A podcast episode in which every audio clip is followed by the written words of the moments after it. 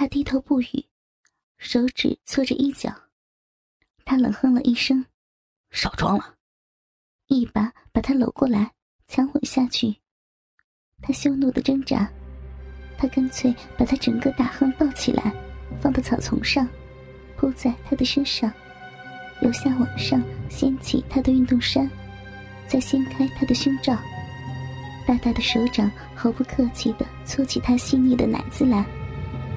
他正张嘴要叫，校警的警车开过来了，警示灯闪烁不已。他盖住他的嘴，在他的耳边威胁：“你要被记过退学吗？嗯，这辆警车里都是我的同事，他们就是来找我的。”芷若不敢叫了，只敢象征性的微微挣扎。他用嘴含住她粉红色的小蓓蕾，手掀起她的短裙，就往小臂摸去。他来不及抗拒，最隐秘的地方就被他的魔掌占据了。他把手伸进她的内裤里去，发现她的桃花源早就湿透了。原来，刚才和小男友的激情还没有消退呢。他野蛮地撕破她的内裤，解开自己的裤带。连裤子都不褪下，掏出自己的鸡巴，就要强渡关山。他又不敢叫，只有苦苦的挣扎。他看他竟还敢挣扎，狠狠的就甩了他两个火辣辣的巴掌。他又痛又怕，不敢再挣扎，只好哀求说：“轻，轻轻一点，我还没有过。”他听说他还是处女，更兴奋了。哪管他痛不痛，怕不怕，猛烈的就刺穿了他的处女膜。他痛死了，但又不敢哀叫，默默的流出眼泪来。他一阵冲刺，很快就快乐的射精了。射精完，竟吹起了口哨。这时，一个大约三十岁、身材魁梧、相貌英气勃勃的男人走近他们，大声呵斥：“干什么？”那个自称校警的男人抓着裤头，拔腿落荒而逃，留下草地上卷成一团、嘤嘤哭泣的芷如。这个男人温柔地说：“小姐，你不用怕，我是校警，我先送你回家休息，有什么事明天再说吧。”芷如在他的协助下站了起来，整理整理自己的衣服，依偎在他宽厚的胸膛。哭泣着诉说刚才的经过。他，他还说他是校警。男人爱怜的抚着她的头发，叹叹气：“你被他骗了，我们校警队根本没有这个人。再说，你和男友亲热，根本没有违反什么校规啊。”他伤心的哭得更大声了。我送你回去吧，你住在哪里？就在对面巷子里，没住在家里啊？嗯，和人合租的。你室友在吗？他他今天回台南了。一面走，他一面问：“你叫什么名字啊？”廖廖芷如。哪个系的呀？图书馆管理学系一年级。家在哪里？新营。嗯，好地方。很快就到了他的宿舍楼下，芷如对第二个自称校警的男人说：“谢谢你，我上去了。”“不不不，我一定要把你送进门为止。万一那个色狼躲在里面怎么办啊？”“你你不要吓我。”“我是说真的，我送你上去吧。”他们上到三楼，他用钥匙打开了门，他也跟了进去，仔细检查每一个房间。确定没有其他的人，并且了解了整个房子的地形。他站在客厅，诺诺的对他下逐客令：“那就谢谢你了。”他打量着他，突兀的说：“刚才爽不爽啊？”他吓了一大跳。你，那个男人本来正气凛然的脸庞，霎时变得阴邪不堪。小芷如啊，刚才我徒弟。提供的只是开胃点心，我现在要给你的才是大餐呀。芷如吓呆了，愣在当场，无法动弹。他嘿嘿嘿的淫笑，向他走过去。他一下犹如大梦初醒，大叫一声，转身跑进房间，砰的一声用力关起门来，并且把门锁锁上，靠在门上喘气。他并不追赶，东找西找，找到了几只工具，就开始拆锁，要从外面把整个锁拆下来。他不知道要怎么阻止，电话又放在客厅，急得他手足无措。他一面拆锁，还一面心颤喊话：“小芷若啊，等着我啊，我马上进来了，保证让你很爽很爽的。”终于，锁被他拆下来了。他看到他推门进来，大声尖叫：“不要！”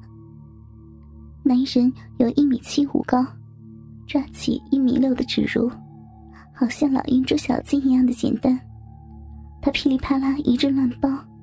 剥掉她的衬衫，扯断她的乳罩，脱下她的短裙和内裤，把一个一丝不挂的纸如丢到床上。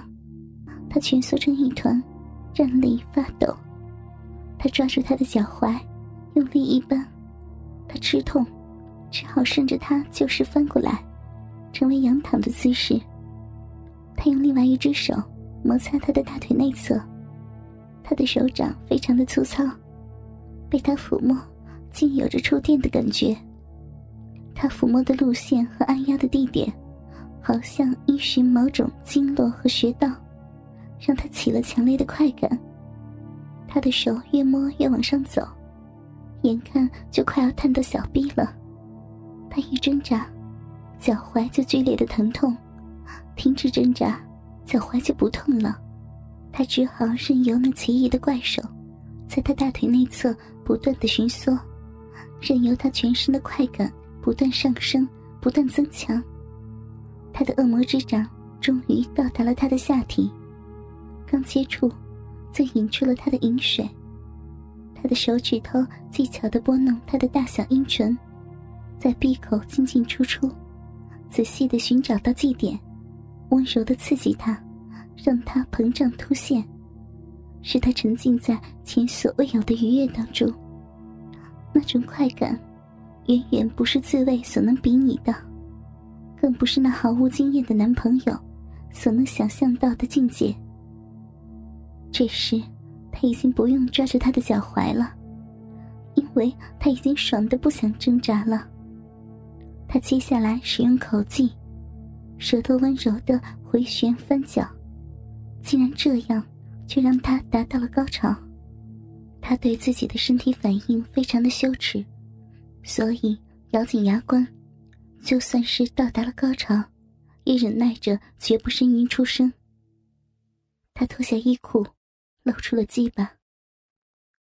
他非常温柔的进入，进入了三分之一后，又抽了出来，然后再进入三分之一，又抽了出来，这样非常轻柔。非常缓慢的进出了九次，第十次，他慢慢的将整个鸡巴塞进去，停留在里面不动。只如一点都不痛苦，只觉得饱饱胀胀的，身心都好像很满足似的，嘴角竟然起了一丝丝的笑意。他停留了好一阵子，看他咬紧的牙关旁边的嘴角起了微微的笑意。他也微笑起来，把鸡巴缓缓的全部抽出来，很有耐心的从头再来一次，九次浅浅的，一次满满的，循环不断。他老是只进入三分之一就抽出来。他渐渐感到空虚，感到不耐了，渐渐希望他每一次都送到底。但是，他怎么可能现在就满足他呢？不吊足他的胃口，怎能完全的掌控他呢？所以，他一共做了整整十个循环，害得他几乎要抛弃一切的羞耻和矜持，出声要求他满足他。终于，他的煎熬阶段结束了。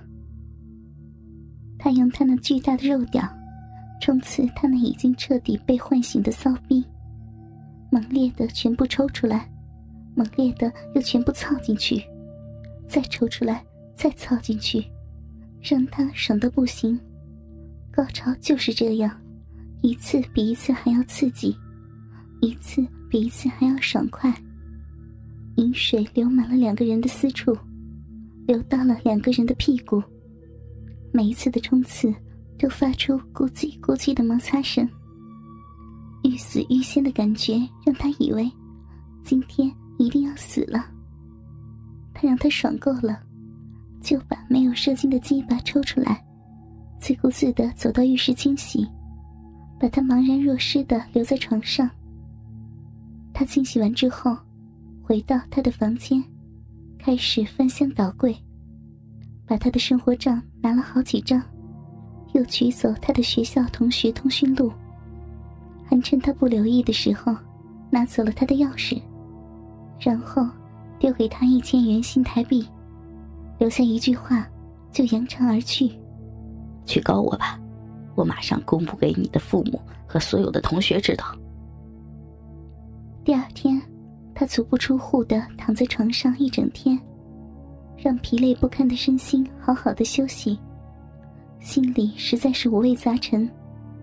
他们到底是不是孝敬？该不该去控告他们？他怎么会有那么棒的技巧，让我感到无边的快感？一直想，想到傍晚五点，有人用钥匙在开门。芷如躺在自己的房间里，出声问道。贝贝，你回来了呀？没有回答。